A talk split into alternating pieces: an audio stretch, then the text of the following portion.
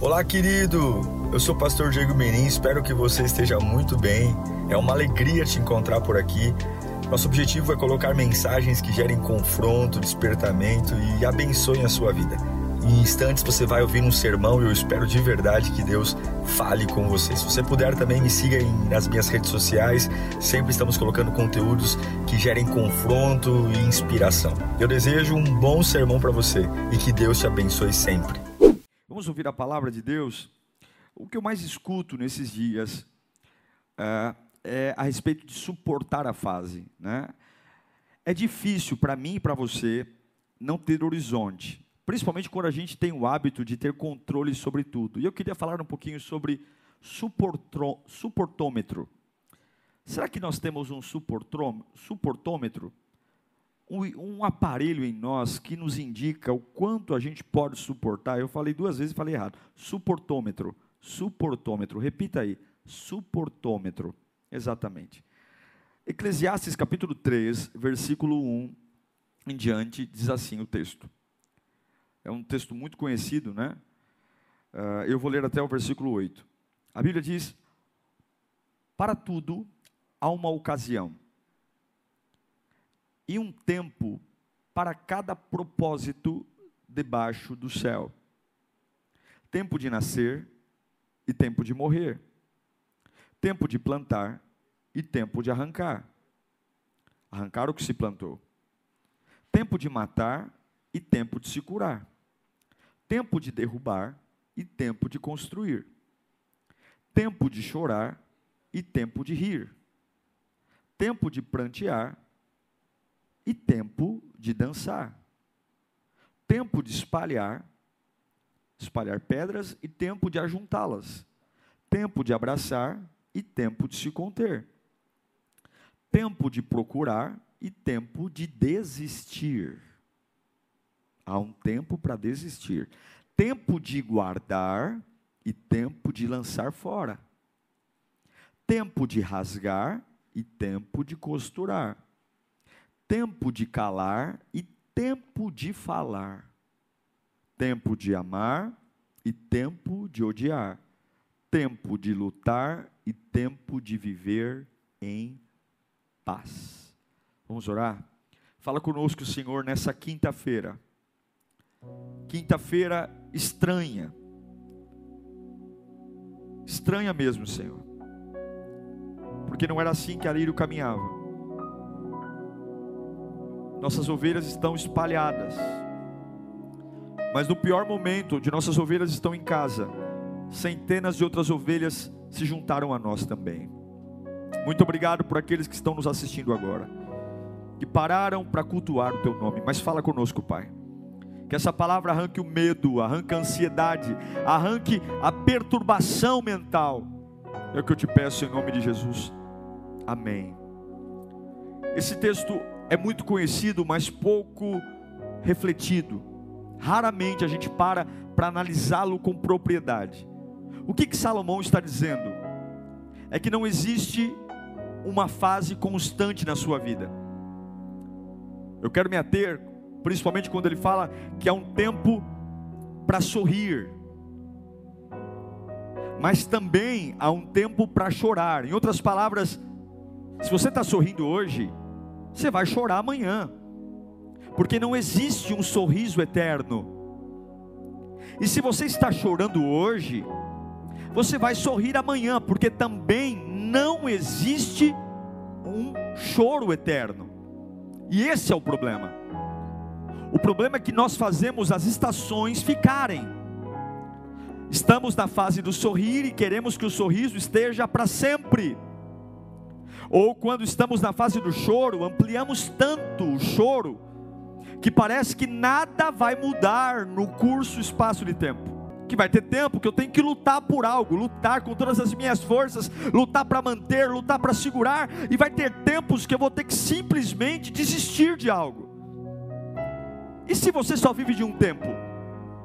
E se na sua vida você só vive de um jeito? Imagine se só um lado do meu corpo crescesse. Todo crescimento que não é integral não é crescimento, é deformação. Os meus braços têm que ser simétricos. As minhas pernas têm que ser simétricas, porque senão eu vou mancar. Eu preciso ter olhos que pese um pode ser um pouquinho diferente do outro, mas que haja uma simetria, uma face do rosto seja muito parecida com a outra, porque se for diferente, eu vou deformar, eu vou ter deformidades. Imagine se eu só estou preparado para sorrir, para juntar, para resistir, para nascer, e a contrapartida do tempo é algo que eu simplesmente me nego a viver. Eu não vou viver, eu vou deformar, e é por isso que tem um monte de zumbi andando. É por isso que tem gente andando pelas ruas parecendo um morto-vivo, porque se preparou de forma parcial, nunca, comple nunca de forma completa. Há tempo de curar, mas há tempo de ficar doente. E esse é o problema. A gente vive numa fase onde a nossa sociedade está tão doente, está tão doente, porque nós só acreditamos em uma realidade, a realidade da felicidade. Eu tenho que ser feliz. Você abre as redes sociais, todo mundo é feliz, é ou não é? Que coisa linda. E quando você vê a postagem de todo mundo e você olha para a sua vida, você fala: Nossa, eu sou um baita de um azarado, porque olha como as pessoas são felizes, olha como elas sorriem nas redes, olha como elas postam fotos, todo mundo sorrindo. Você não sabe o que está por trás das postagens. A gente vive uma vida onde a sensação de felicidade é presente. E às vezes eu penso, será que nós realmente sabemos quem somos? Porque se você não sabe quem você é, alguém vai dizer quem você é. Salomão está, está dizendo que há um tempo para tudo. E tudo está relacionado à capacidade de suportar. Às vezes eu penso que se existisse um suportômetro, uma capacidade, um aparelho que medisse a nossa, a nossa voltagem, a nossa estrutura energética de suportar. Talvez todos nós olharemos para esse aparelho, para esse suportômetro e diríamos: Ah, eu acho que os meus índices de suportabilidade são baixos. Eu acho que o ponteiro ficaria lá embaixo, porque eu me acho alguém com pouca capacidade de suportar. Mas eu acho que se houvesse um suportômetro, nós ficaremos surpreendidos com índices elevadíssimos de suportar coisas. A gente não suporta porque a gente só está preparado para sorrir e não se preparou para chorar. Estamos nos preparados para colher, mas não nos preparamos para plantar. Estamos preparados apenas para costurar, mas não estamos preparados para rasgar. Estamos preparados para agarrar, mas não estamos preparados para desistir. E quando você acha que só tem, só tem estrutura para felicidade, quando a contrapartida do tempo chega até você, você sente um desgraçado, azarado, totalmente fora de contexto. Talvez se a gente pudesse dizer o que, que a gente suporta, alguns diriam: Ah, pastor, eu suporto uma dor de cabeça leve, de vez em quando, um aborrecimento com pneu furado, eu suporto também. Ah, eu suporto algumas caras feias, mas olha, qualquer coisa que passe disso, eu perco a estribeira. Será mesmo? Será mesmo que há um limite para aquilo que você suporta? Será, mente, será mesmo que quando Salomão afirma que há fases de alegria e fases de choro, será que Deus jogou como a loteria com você? Será que Ele não te fez preparado para todas as fases que Salomão lista aqui? Fases alegres e fases tristes? Ou será que Deus colocou você num laboratório de testes, onde será o que vai dar? O que será que vai dar? Não, Deus sabe. Todas as fases são calculadas por Deus. Todas as fases são projetadas por Deus. Todas elas. E para todas as fases há um limite que você nunca vai extrapolar. Sempre há o porquê e há algo para executar. Você que está aí constantemente dizendo: Eu não posso suportar, o suportômetro está aqui hoje. E Deus vai hoje desmascarar as nossas ladainhas, as nossas conversas fiadas, de que é muito, porque Deus nunca usou desocupados, Deus nunca chamou pessoas disponíveis. Deus sempre chamou pessoas disponíveis no sentimento, mas estavam ocupados. Olhe para os discípulos, todos estavam trabalhando. Olhe para os discípulos, todos estavam ocupados.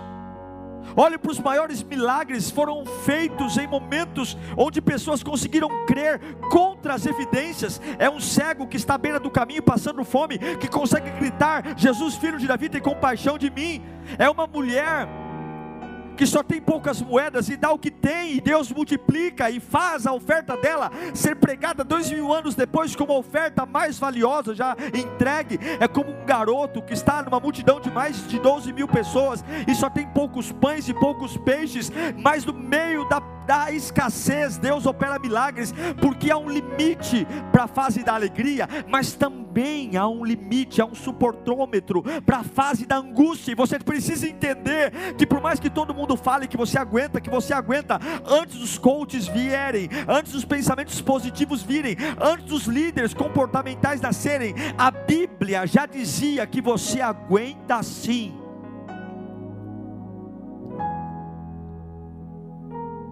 O que Salomão está dizendo é que situações adversas deveriam fazer parte da nossa agenda.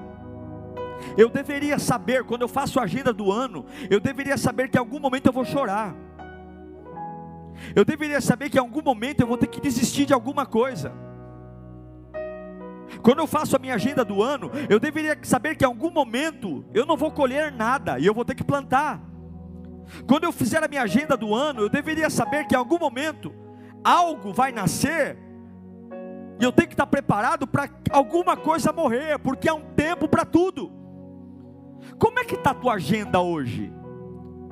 Quando você pega a tua agenda 2020, só tem compromissos do quê? Aí Paulo vai dizer para nós em 1 Coríntios capítulo 10, versículo 13, que não sobreveio sobre nós ou sobre vocês tentação que não fosse comum aos homens, ou seja, nada é inédito, e Deus é fiel, e não permitirá que vocês sejam tentados além. Deus, a fidelidade de Deus está em não permitir que nada ultrapasse o seu limite, e Deus não permitirá que nada ultrapasse o seu limite, que nada seja além do que você pode suportar. Mas quando forem tentados, além de não, suportar, não ultrapassar o seu limite, eu lhes providenciarei. Ele lhes providenciará um escape, uma saída, para que você possa suportar. Agora, como é?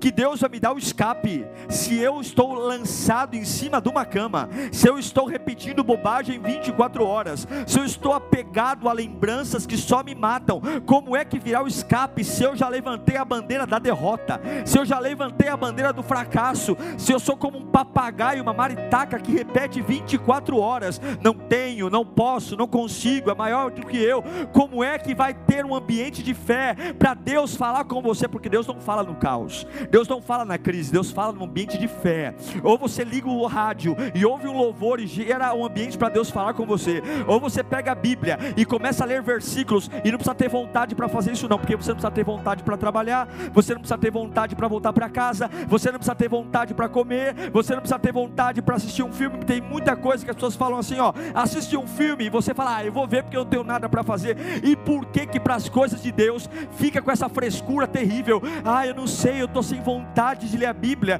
eu estou sem vontade de orar. Você não precisa ter vontade, você não precisa ter, você não precisa ter alegria, você precisa principalmente saber, eu preciso ler a Bíblia, eu preciso criar um ambiente de fé, porque nada do que eu estou passando é maior do que eu, nada do que eu estou passando é diferente do que os outros estão passando, e nada do que eu estou passando, Deus vai deixar de gerar providência, há um escape, então em nome de Jesus, o suportômetro está tocando hoje, você aguenta sim, você pode sim, porque o mesmo Paulo que diz em 1 Coríntios 10, 13, que Deus não dá nada além da sua estrutura. É o mesmo Paulo que fala em Romanos 8:37. Mas em todas as coisas. Lembra dos tempos que Salomão diz? Chorar, sorrir, plantar, colher, nascer, morrer, costurar, é, rasgar, largar, prender, mas em todas estas coisas, ah Espírito Santo, aleluia, em todas essas coisas, todas, em todas todas essas coisas, somos mais do que vencedores por meio daquele que nos amou. Sabe isso que você está vivendo agora? Você, pela palavra de Deus, e me desculpe os pensadores, os filósofos, me desculpe os analistas políticos, me desculpe o governo, eu creio é na Bíblia, eu creio é na palavra de Deus. O salmista diz: Olha, medita nessa lei de dia e de noite, e você vai ser como árvore plantada junto ao ribeiro de águas, que dará fruto na estação própria, as folhas não caem e tudo que você fizer vai prosperar. A Bíblia está dizendo que em todas as coisas eu sou mais do que vencedor, por meio daquele que me amou. E quem me amou? Jesus Cristo. Então, em nome de Jesus, eu profetizo isso.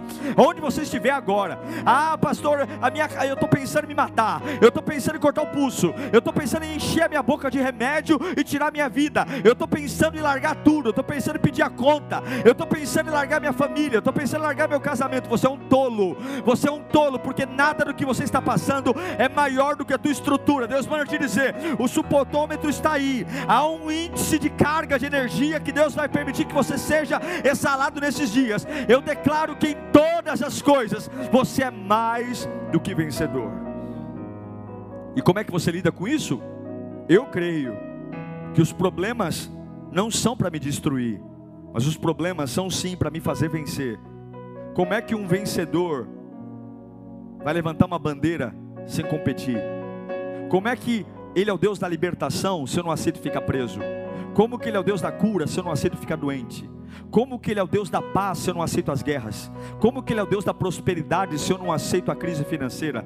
Como que Ele é o Deus da família se eu não aceito encarar a minha luta e amar minha família mesmo quando não há razão para amá-la? Como que Ele é o Deus do renovo se eu não permito fases de cansaço? Como que Ele é o Deus do erguer se eu não permito as fases que eu me prostro? Como é? Como é que Deus vai se manifestar se você ama Ele de forma parcial?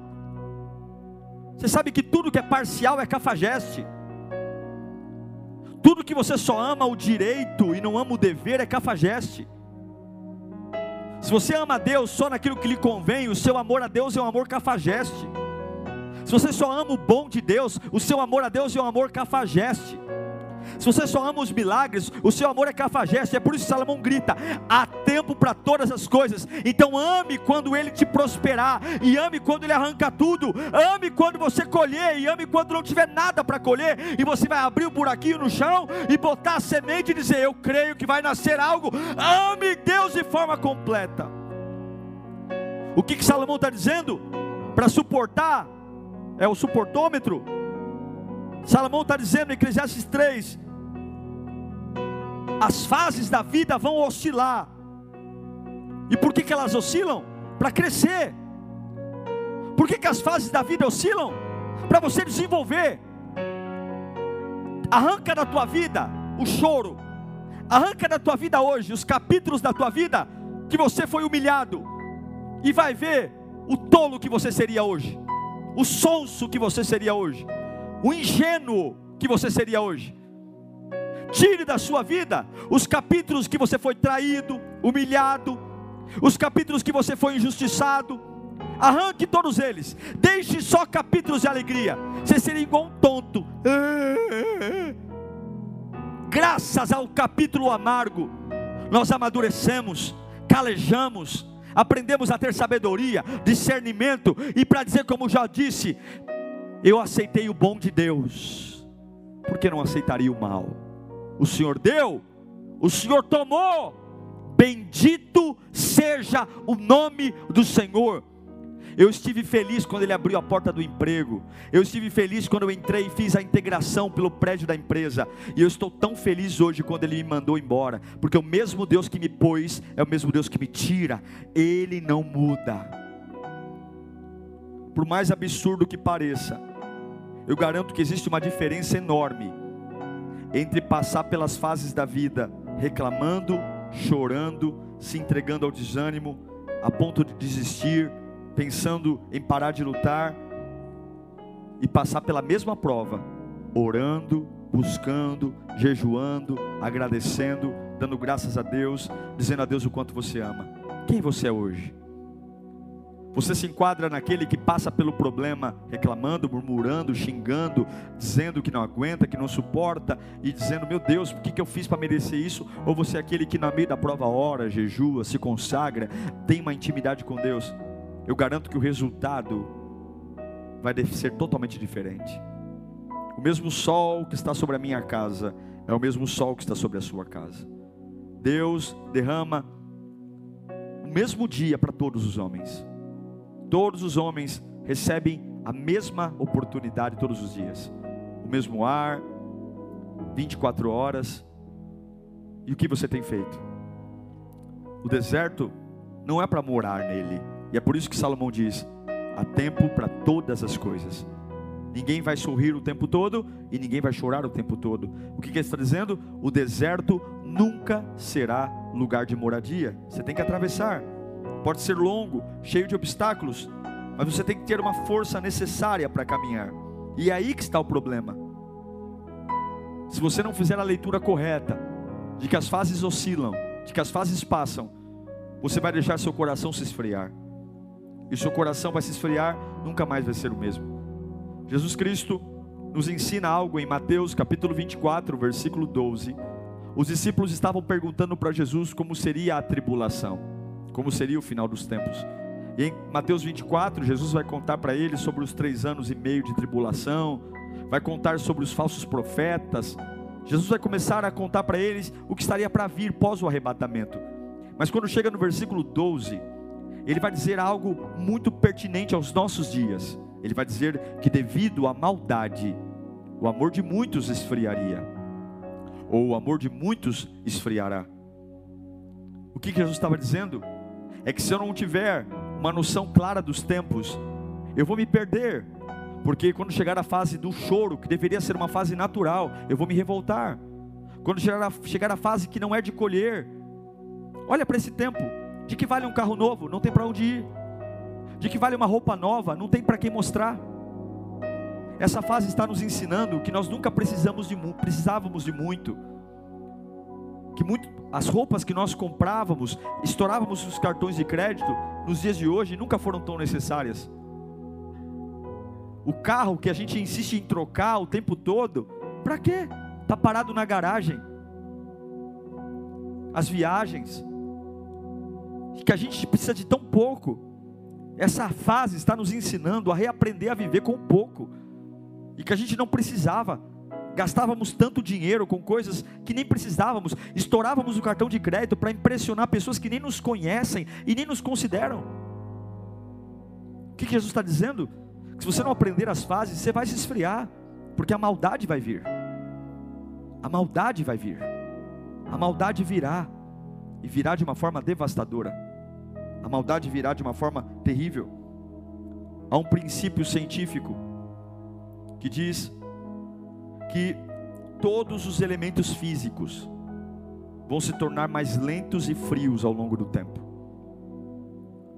Isso é a segunda lei da física, a lei da termodinâmica, que todo elemento físico, todo elemento, quanto mais ele envelhece, mais lento ele vai ficar.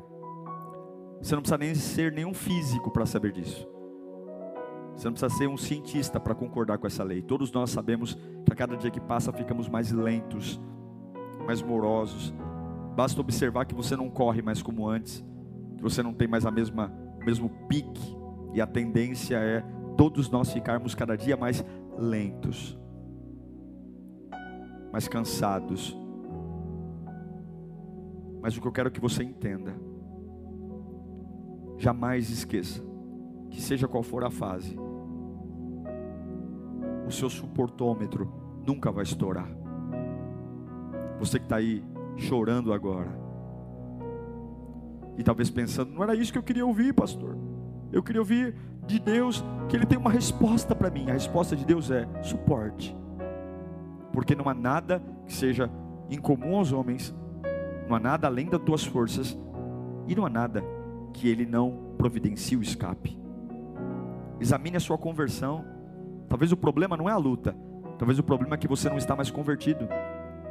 Talvez o problema é que de alguma forma você está oscilando, não está vigiando, seu coração, sua fé. Talvez o problema não é a fase do choro, talvez o problema é a sua conversão, que você esqueceu quem Deus é. É impressionante que as pessoas tenham um cuidado tão grande com os outros e não têm cuidado nenhum com Deus, tratam Deus de qualquer forma, escolhem palavras, tratam o chefe, tratam as pessoas como príncipes e diante de Deus esquecem a conversão. Examine seu arrependimento.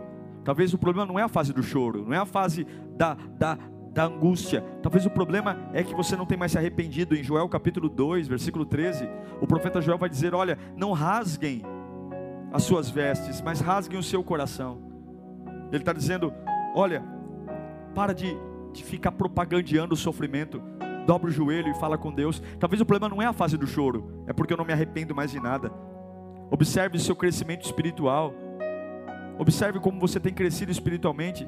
Talvez não é o problema das fases, o problema é que você parou de crescer, ou o seu crescimento é apenas um crescimento focado em resultados. Eu estou bem quando tudo está bem, eu estou bem quando as minhas emoções estão bem, e você tem que entender que nem sempre as suas emoções vão combinar com o que Deus tem para a sua vida. Você vai ter que ter, entender que tem dias que você vai orar triste, vai ler a Bíblia triste, vai vir à igreja sem querer, vai assistir uma live sem querer, vai se consagrar sem ter vontade alguma, porque você sabe que o seu crescimento espiritual depende disso. Assim como alguém vai para a faculdade em dias de chuva, porque sabe que lá na frente vai valer a pena. Talvez não é a fase do choro, talvez é porque você não tem lido a Bíblia, não está exposto à palavra de Deus, não está exposto ao reino de Deus. Vem ao culto, mas sempre aquela carência espiritual, sempre aquela necessidade de alguém ou falar comigo. Quando foi a última vez que a Bíblia foi o seu conselheiro? Quando foi a última vez que a palavra de Deus foi o seu conselheiro? Não pastor, não coaching, não psicólogo, mas foi a Bíblia. Você sentou e leu a Bíblia e ela tratou seu coração, tratou sua vida. Quando foi a última vez? Não suporta a fase do choro? Quais são suas ligações de dependência? Você depende de quem? De quem você depende? Quem são as pessoas que te alimentam? Não suporta a fase do choro? Quais são os seus espinhos? Por que dói tanto? Por quê? Já parou para perceber que talvez a dor seja cansaço? Que a dor seja a falta de Deus? Que a dor seja a falta de leitura bíblica? Que a dor seja porque você é orgulhoso e não consegue pedir perdão a alguém? Não consegue se retratar? Não consegue se esforçar por você mesmo? E aí você está dizendo: Ah, eu não suporto não ser feliz. Eu quero dizer a você para concluir que as lutas que você está passando agora, elas vão passar. E você que não tem luta alguma, vai chegar. Ao tempo de sorrir e ao tempo de chorar. Só que se você não souber suportar, tudo vai parecer maior do que é de verdade. Se você não souber suportar, tudo vai ter um tamanho maior do que é de verdade. E não é errado chorar, errado é desistir. 1 Tessalonicenses capítulo 5, versículo 17, Paulo vai dizer: orem continuamente, orem o tempo todo, ainda que você tenha que andar e chorar, continue, ainda que você tenha que andar e chorar, ande e chore, mas nunca pare de andar. É o que Salmo 126, versículo 6 vai nos dizer. O salmista diz: Aquele que anda e sai chorando enquanto lança semente, voltará com cantos de alegria, trazendo seus feixes. Continue andando e chorando, continue. Você não precisa parar de chorar para andar, você pode andar chorando, mas por favor, entenda que nada é maior do que você. Por quê? Porque quando você determina que algo é maior que você, você diz que Deus é injusto, que Deus errou. Eu quero orar por você. Eu quero orar para que você entenda que o suportômetro está aí e que você nunca vai exceder o limite do suportômetro. Nada do que você está passando é maior do que você. E há o tempo para todas as coisas. Suporte o tempo de hoje. Ele não é eterno. Não é.